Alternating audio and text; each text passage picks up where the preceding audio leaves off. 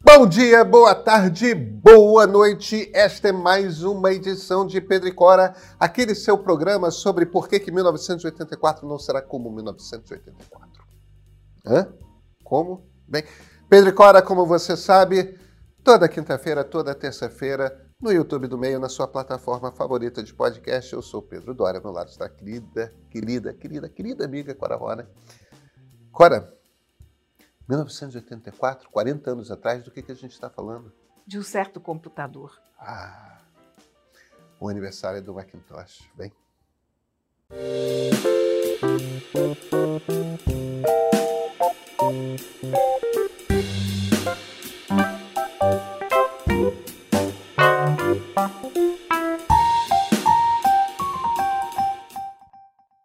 Cora Rona, hein? Hoje que a gente está gravando, o Macintosh faz 40 anos de idade.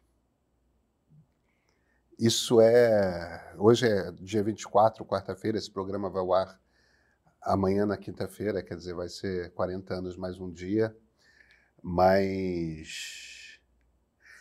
Para mim, essa é uma história muito importante, porque ela está diretamente ligada ao momento em que eu começo a me apaixonar por computadores e, e, e, percebo que aquele troço. Eu sei que você tem uma vida muito diferente. mas mas para mim tá. A, é, foi um pouquinho depois, foi já em 89 que essa coisa ficou clara para mim. Mas o, o, o Mac está diretamente ligado a a minha percepção de que eu viveria com aquilo pelo resto da vida. Mas eu acho que essa data é importante para todos nós, mesmo para quem usa Windows. PC, quem usou PC a vida inteira, porque de uma certa maneira isso ajudou também a pôr o computador pessoal, o que é um PC, né? PC, é. na verdade é personal computer, mas ele acabou essa, essa sigla PC acabou se aplicando aos, aos DOS. E depois aos Windows. E depois aos Windows, mais do que ao, aos da Apple, mas que também são PCs. Então, eles foram fundamentais para a explosão do, do PC, para a entrada do PC. E outra, eu acho que eles criaram, não necessariamente um antagonismo, mas eles criaram uma concorrência. É claro. Eu acho que vale a pena a gente dar uma contada um pouco nessa história. É. Tipo, como é que chegamos até aqui? O que, que é isso, Macintosh? Agora, Talvez... eu vou te dizer que eu fico totalmente chocada, porque para mim parece que foi ontem. E eu já não era uma criança quando isso aconteceu. Não, veja. É... Em 1984, eu completei 10 anos de idade, quer dizer, eu era uma criança, mas, mas, mas isso é uma história mais da minha adolescência do que da minha infância. É... Eu lembro, eu lembro com clareza tudo mais, mas é uma lembrança da adolescência que a gente tem memória, a gente não esquece que nem lembrança da primeira infância, mas eu, eu não era adulto agora. Eu era. Já tinha uma profissão e fui totalmente surpreendida por essa coisa chamada computador na minha vida. Né? É. É, é, é essa é uma história, na verdade, de de dois homens e de duas empresas, né? Porque é. essa é uma história de uma concorrência. A gente está falando é, de é. Steve Jobs e Bill Gates. A Microsoft é fundada pelo Steve Jobs. É uma rivalidade, na verdade. É uma rivalidade. Agora, é que a coisa era muito agressiva na época. No, no, menos nos anos 70, mas nos anos 80 e 90 foi uma, uma rivalidade muito agressiva. Mas se a gente olha hoje, in hindsight, né, é, com o tempo, a gente percebe o quanto que foi essencialmente uma rivalidade criativa, né? Foi. Tipo, dois sujeitos brilhantes, um estimulando o outro é, Mas barbaramente. Criativa também num, num sentido destrutivo, sabe? Porque, de uma certa maneira, fez terra arrasada de todo o ecossistema que estava crescendo naquela época. Mas eu de, acho que era inevitável. De um, de um lado e do outro. Eu não sei. Eu não sei, porque a, a gente partiu para um mundo de uma certa forma tec tecnologicamente polarizado, em que você tinha Apple de um lado e Microsoft, e Microsoft do outro. Não sei como teria sido o mundo com diversas formas de, de sistemas operacionais. A gente ia encontrar uma forma de comunicação, porque os browsers, em última instância, acabaram encontrando a chave para isso. Eu não sei como teria sido uma versão de mundo em que, por exemplo, a Microsoft não demolisse tudo à sua volta, em que a Apple também não, não demolisse tudo que ameaçasse a sua existência, de modo que é muito criativo, mas ao mesmo tempo é muito destrutivo. É o conceito indiano da Kali, talvez, né, que destrói para crescer. Eu, eu, eu, eu, entendo o, o seu argumento. Deixa eu começar do início. Começa do início. Porque, para quem conhece essa história, todo mundo está sabendo exatamente do que você está falando. Para quem não conhece essa história, talvez esteja um pouco quem chegou à tecnologia, sei lá, com a internet, ou, ou nunca parou para prestar muita atenção nessas histórias, como a gente Isso acompanha. agora é história antiga, pensa. Isso é história antiga. Mas a, a, Microsoft foi fundada em 1975 pelo Bill Gates e pelo Paul Allen, que era o sócio dele. A Apple foi fundada em 1976 pelo Steve Jobs e o Steve Wozniak, que era o sócio dele. É, esses sócios foram muito importantes no, no, início da criação das duas empresas, mas eu tenho profundo afeto pelo, pelo Woz. Ah, o Woz é maravilhoso. É, é, mas, mas é evidente que tem um brilho particular no Jobs, como tem um brilho particular no Gates, que era que é o que moveu essas empresas à frente e está diretamente relacionado ao fato de que são as duas empresas mais valiosas do mundo. Microsoft bateu 3 trilhões. É, mas a Apple passou, a Apple está ligeiramente na frente. Mas, Foi? Mas, é, mas isso é hoje, tá? A, a, amanhã a Microsoft está na frente. No, no, momento em que eu tinha lido, a manchete era Microsoft bate. É, é. Gente. O... É que sobe uma fração de centavo, aí cai para 2,9 bilhões de dólares. aí aumenta uma fração de centavo, vai para 3,1 trilhão. Bizarro isso. É, é bizarro. Grotesco. A gente está falando das empresas que são as empresas mais valiosas do mundo em valor de mercado. Mas vamos lá, a nossa história. E, e essas duas empresas nascem num cenário em que em que, por conta da popularização do microchip, estava explodindo a ideia de você ter um computador em casa. Então você tem diversas outras, eh, diversos outros tipos de computador que estão nascendo. A Apple lança o que a gente hoje chama de Apple I, depois o Apple II, um computador. É, a IBM, em, em início já dos anos 80, lança o PC, mas tinha o MSX, tinha a, o Amiga, tinha, tinha uma plétora de tinha, de... tinha o Trash, o TRS-80. O TRS-80 tinha, tinha, tinha muitos, muitos tipos diferentes de computador. É. Commodore. É, o Commodore. Tinham muitos tipos diferentes de computador no, no mercado. A Microsoft, na verdade, não lança um computador. O que a Microsoft intui, e ela estava certíssima, é que junto com os computadores ia nascer um mercado de software. Algumas pessoas que compravam aqueles primeiros computadores sabiam escrever BASIC, sabiam escrever código e faziam seus próprios programas. Mas certamente em algum momento ia pintar gente que queria simplesmente um programa para escrever, simplesmente um programa para fazer conta, um, um programa para sei lá o quê.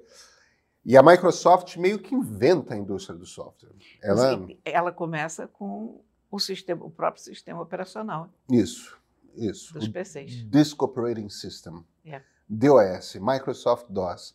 Que, na verdade, é... quando, quando ela foi lançar o DOS para o PC da IBM, é, eles passam a perna na IBM porque o truque que a IBM quer para popularizar o computador dela é, ela montou o computador dela, que elas chamam de PC, e decidiu licenciar o modelo de forma que outras empresas pudessem fabricar computadores compatíveis com o da IBM. E ela comprou da Microsoft um sistema operacional. Que ela renomeou de PC-DOS. Que ela nomeou de PC-DOS, mas que a Microsoft chamava de MS, Microsoft DOS. É, que a Microsoft não escreveu, né? Eles compraram, compraram pronto e entregaram. E todo mundo podia ter um computador compatível com o modelo IBM, mas para esse computador funcionar como um PC da IBM, precisava rodar o programa da Microsoft. Então, quem virou dona desse mercado foi a Microsoft no Não IBM. Pois é. E é incrível como a IBM não tenha percebido o que estava fazendo. Essa foi a maior comida de mosca da história da tecnologia, nossa, né? Nossa. E a IBM não era exatamente uma, uma garota Novata. de colégio, uma noviça rebelde, sei lá o que. Não. Não era, não era. Inacreditável. Mas isso fez a Microsoft. A Apple era extremamente popular porque o computador dela era muito amigável, o Apple II, e foi tendo. é, é, era muito simpático, né? Aquela coisa daquela maçã mordida de arco-íris tal, e, e, e, aquela lenda dos dois hippies barbudos dentro da garagem, é, que remetia um pouco à fundação da Hewlett Packard nos anos HP. 40, né? Pois é. Mas que alimentou muito essa mitologia do Vale do Silício, de você nascer numa garagem com a sua startup. Em 1984, o, o Jobs está convencido de que ele precisa dar uma agitada e tinha tido uma visita muito importante à, à Meca do Vale do Silício, que era um lugar particularmente especial Xerox só quem não sabia que era muito especial era a dona desse lugar. Que era um laboratório, que era o, o- o Palo Alto Research Center da, da Xerox, da Xerox. É, a gente pensa na Xerox como uma empresa de máquinas copiadoras, mas eles tinham esse laboratório, que era um laboratório tão sofisticado quanto o Bell Labs, que era um laboratório da empresa, da companhia de telefonia americana que que desenvolvia tecnologias. Era um bando de gente maluca desenvolvendo tecnologias. E uma das coisas que ainda nos anos 70 o pessoal da, da Xerox desenvolveu foi... Eu nunca lembro qual é a ordem, se primeiro veio o Alto e depois o Star, ou primeiro veio o Star e depois o Alto. Mas foram dois computadores que mal saíram de protótipos, chegaram a ser vendidos, mas nunca encontraram no mercado, eram muito caros, mas com os quais você interagia de uma maneira muito diferente dos microcomputadores de então. Porque se você queria abrir um, pape- um- um documento, um arquivo de, de texto, ele aparecia como uma pagininha na tela. Se você queria guardar aquilo num diretório, não era um diretório, parecia uma pasta desenhadinha na tela. E você manipulava essas coisas todas usando um- um, um utensílio que você eh, fazia girar assim na mesa, ele tinha uma bolinha, e ele fazia girar uma seta na tela. E, e se você queria apagar uma coisa, você não apagava. Tinha uma lata de lixo desenhada na tela e você arrastava para dentro da lata de lixo. E eu sei que está todo mundo olhando para mim com essa cara meio de. Eles inventaram isso. E isso fazia com que um computador fosse tão mais fácil de usar. Tão mais fácil de usar. E num determinado momento, a Xerox quis comprar um bando de Apple II, computador para sua corporação. E o Steve Jobs propôs um acordo. Ele é um cara muito esperto, além de muito inteligente, que não são a mesma coisa. Hum. Então, ele ofereceu para a Xerox um acordo que é o seguinte: ó, você deixa eu passar um dia no laboratório de inovação de vocês e copiar o que eu quiser. É, E vocês não precisam pagar por esses computadores que vocês estão levando. A Xerox topou. O Jobs foi lá, ficou ensandecido com o computador com interface gráfica, como a gente chamava, né? GUI, é, Graphic User Interface, né? É, ficou vidrado com aquilo, saiu de lá enlouquecido. Duas, três semanas depois, eu estou exagerando o tempo, mas foi muito rápido. Eu tinha contratado metade do laboratório da Xerox. Fez primeiro um, um computador chamado Lisa, que era caro demais. Em 24 de janeiro de 1984, ele anunciou para o mundo um computador que era tinha um monitor monocromático, né, preto e branco, de 9 polegadas, uma coisa bastante pequena, quadradinho. Esse computador era uma caixa extremamente elegante, muito simpático, que você podia, era pesadinho, mas você podia carregar. Muito limitado, tinha 128K de RAM, mesmo para a época, para um computador de interface gráfica, era muito pouco. Mas, embora o troço tenha sido inventado pela Xerox, embora o, o Macintosh original, que hoje a gente chama de Mac 128K, tenha sido recebido pela indústria da tecnologia como um brinquedo mais do que um computador, os geeks não levaram a sério, aquilo de repente mostrou para uma quantidade imensa de pessoas que um computador podia ser fácil de usar. E se hoje a gente usa os Macs atuais ou Windows, é por causa deste lançamento em janeiro de 1984. É isso mesmo. Agora é engraçado. Eu, na época, na verdade, algum tempo depois, porque eu comecei a mexer com o computador em 87, eu não entendia a interface gráfica. Porque para mim era tão fácil usar a interface de linha, a interface de caracteres, que eu não via qual era a vantagem de você fazer uma interface gráfica gastando os recursos todos do computador numa coisa que, afinal, você podia escrever um comando de três letras. Del, né? Del que era a maneira de apagar. É, e por, por que, que você precisa desenhar uma lata de lixo, ter um mouse para carregar? Era muito mais demorado, inclusive, de fazer do que digitar Del. Você ainda pode usar o DOS se você quiser, você sabe. Não, né? eu sei, mas eu não uso mais. Quer dizer, depois de um tempo eu percebi. O, a questão é a seguinte, que na época o negócio era um pouco troncho. E havia uma desigualdade de competição no seguinte sentido. Isso aqui está escorregando, peraí. A, a desigualdade era a seguinte, é que a interface de linha estava pronta. A interface de caracteres e a interface gráfica ela ainda estava progredindo. Então, para quem usava Unix ou DOS ou qualquer coisa assim, era tão mais simples. Eu, eu acho que tem uma diferença também. É, o, o, Mac de 128K, que é aquele primeiro Mac, era uma máquina muito limitada. O segundo Mac do, de 85 foi o 512, que também era muito limitado. Aí veio o, o, o Mac Plus.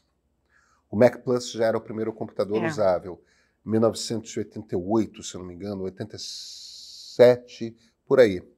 Aí veio o meu primeiro computador que eu tenho ainda em casa, que é o, o, o Mac SE, o SE.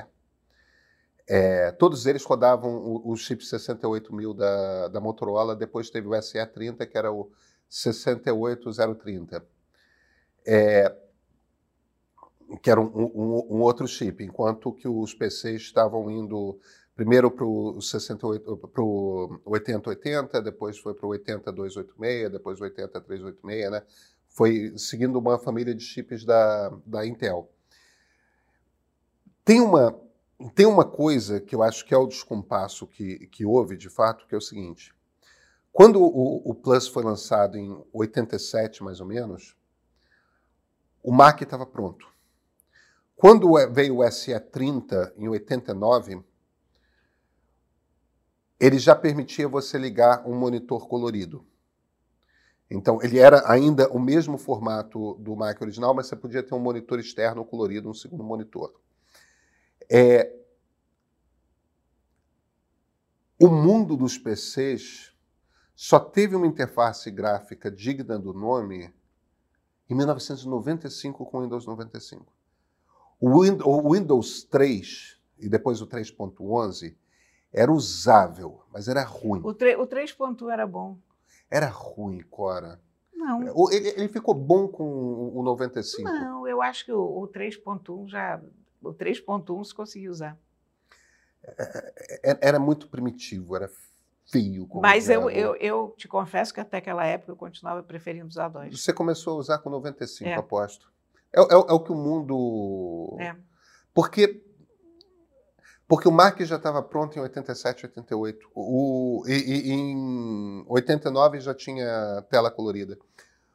O, o PC só ficou pronto em 95 com interface gráfica. E havia uma diferença de mentalidade também, sabe? Porque, naquele, porque mesmo naquele na Microsoft momento. eles resistiam.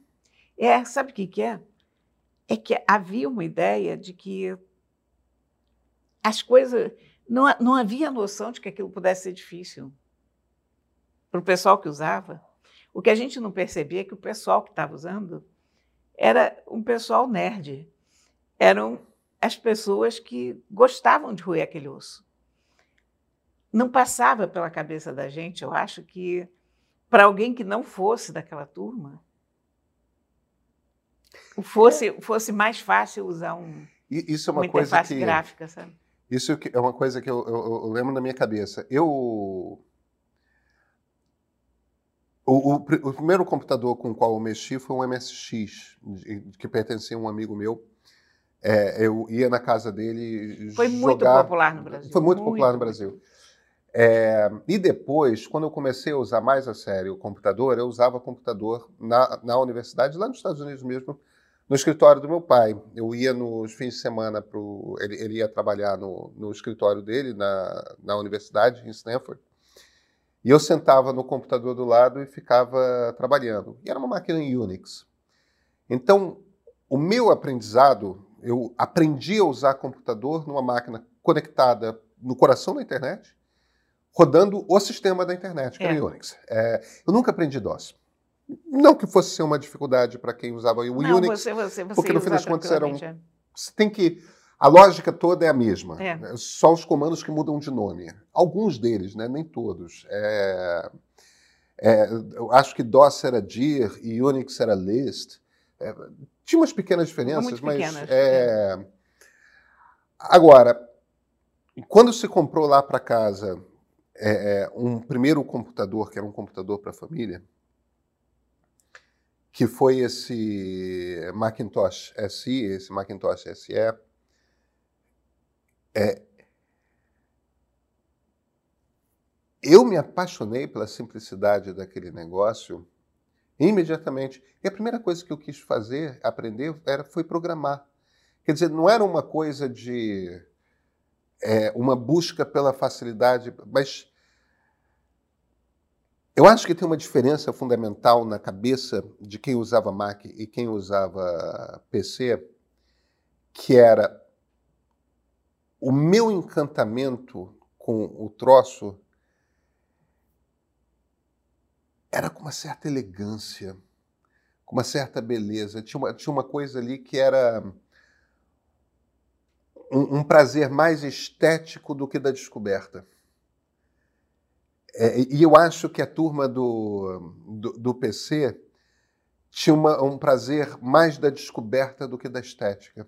Talvez. É, eu, eu não sei se os É, termos é, são precisamente Não, esses, tem um mas pouco disso, sim, porque, inclusive, quando começou a, a web, as primeiras páginas da web, que eram todas feitas por, por engenheiros e pelo pessoal de PC, eram horríveis. horrorosas, GeoCities.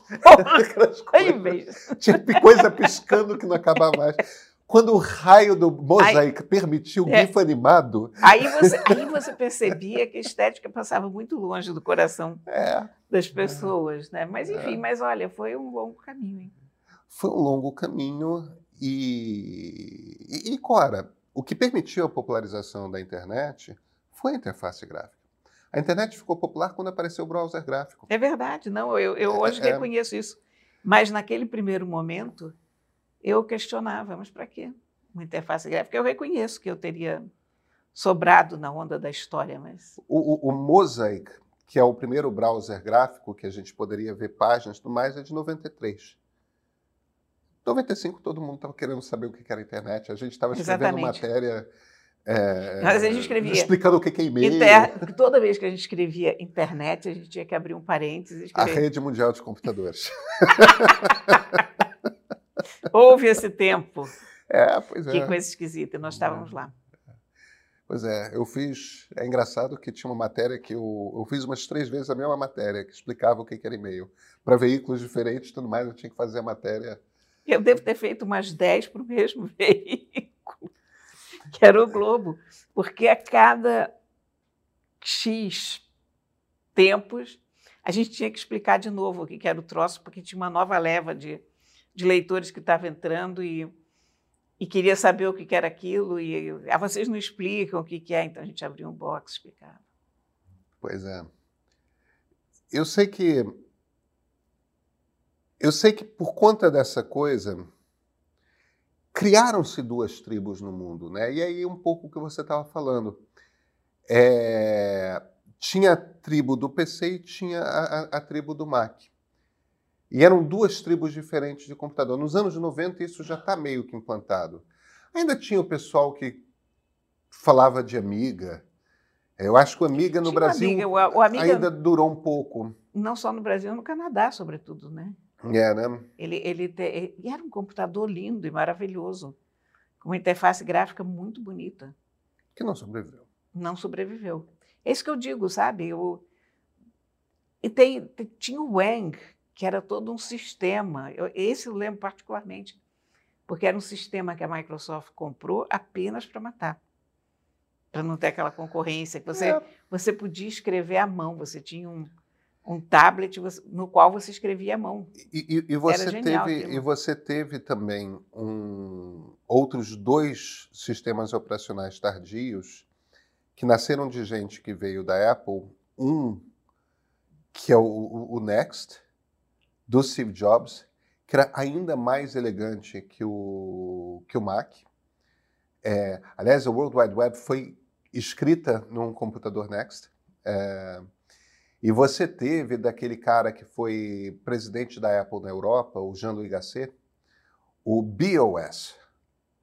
Você e lembra se, do BOS? Não, e não se esqueça do S2 da IBM. Você teve ainda o S2 da IBM na, nessa mesma época. Que foi uma, uma, tentativa da IBM de recuperar o espaço perdido. É, mas, mas já era. Não, não já e não deu certo porque não era um sistema bom. Era um sistema, é. de novo, feito com uma cabeça de engenheiro e não com uma cabeça estética. Era, era uma coisa feita para ser extremamente poderosa, e era, mas era muito, muito complicado de usar. Agora, o, o, Next e o BOS já eram sistemas orientados a objeto e, e escritos para chips RISC e não chips CISC, né, que num determinado momento teve a, a virada. E a Apple, quando estava patinando, quase morrendo, ela teve que comprar um sistema operacional novo e houve uma concorrência entre se comprava a Next ou comprava a BOS. E como Steve Jobs tinha sido expulso da Apple pouco depois de inventar o Mac, comprar a Next era, era trazer o Steve Jobs de volta para a Apple. E assim como a IBM é, é, contratou a Microsoft para fazer um sisteminha aí para o meu computador, que é importante é o computador, e achou que estava sendo esperta, o CEO da Apple, Gil Amelio, não, vou, vou comprar esse sistema aqui que está mais barato do que o do Jean-Louis Gasset, e chamou o Steve Jobs de volta para a Apple, achando que ia continuar como CEO. Tolinho. Não durou seis meses. e, e, e, o Jobs lançou o iMac, lançou o iPod, lançou o iPhone e o resto é história. O resto é história. É, o resto é história. É... A campanha de lançamento do Mac foi muito importante que era uma campanha, que era um filme em que tá um bando de gente chapada, um bando de gente careca assistindo uma tela gigante o Big Brother. Esse é o Big Brother do George Orwell, é. não é o Big Brother da, da televisão. É, fazendo um discurso, tal, aquela coisa assim. E de repente entra uma atleta de short vermelho e, e camiseta justa com, uma, com cabelo new wave, aquele platinado, bem anos 90, bem anos 80. E, e, e ela sai correndo, as pessoas tentam segurá-la e ela gira um daqueles martelos e joga contra a tela, explode tudo. E o slogan é: no dia 24 de janeiro você vai descobrir por que, que 1984 não será como 1984. Muito bom, né? Foi. Antônio, não deixa de botar o... esse vídeo para o pessoal ver, porque. Esse vídeo é antológico. Né? Esse vídeo é antológico. Enfim, estamos aqui porque esse computador foi lançado. Não só ele, mas ele é uma. Ele, ele faz parte essencial da história da gente. Ele faz Ponto. parte essencialmente. Ele É. faz parte essencial da história da humanidade. É, exatamente isso faz. A gente já estava ligado. A maioria das pessoas não estavam, mas aquilo foi um.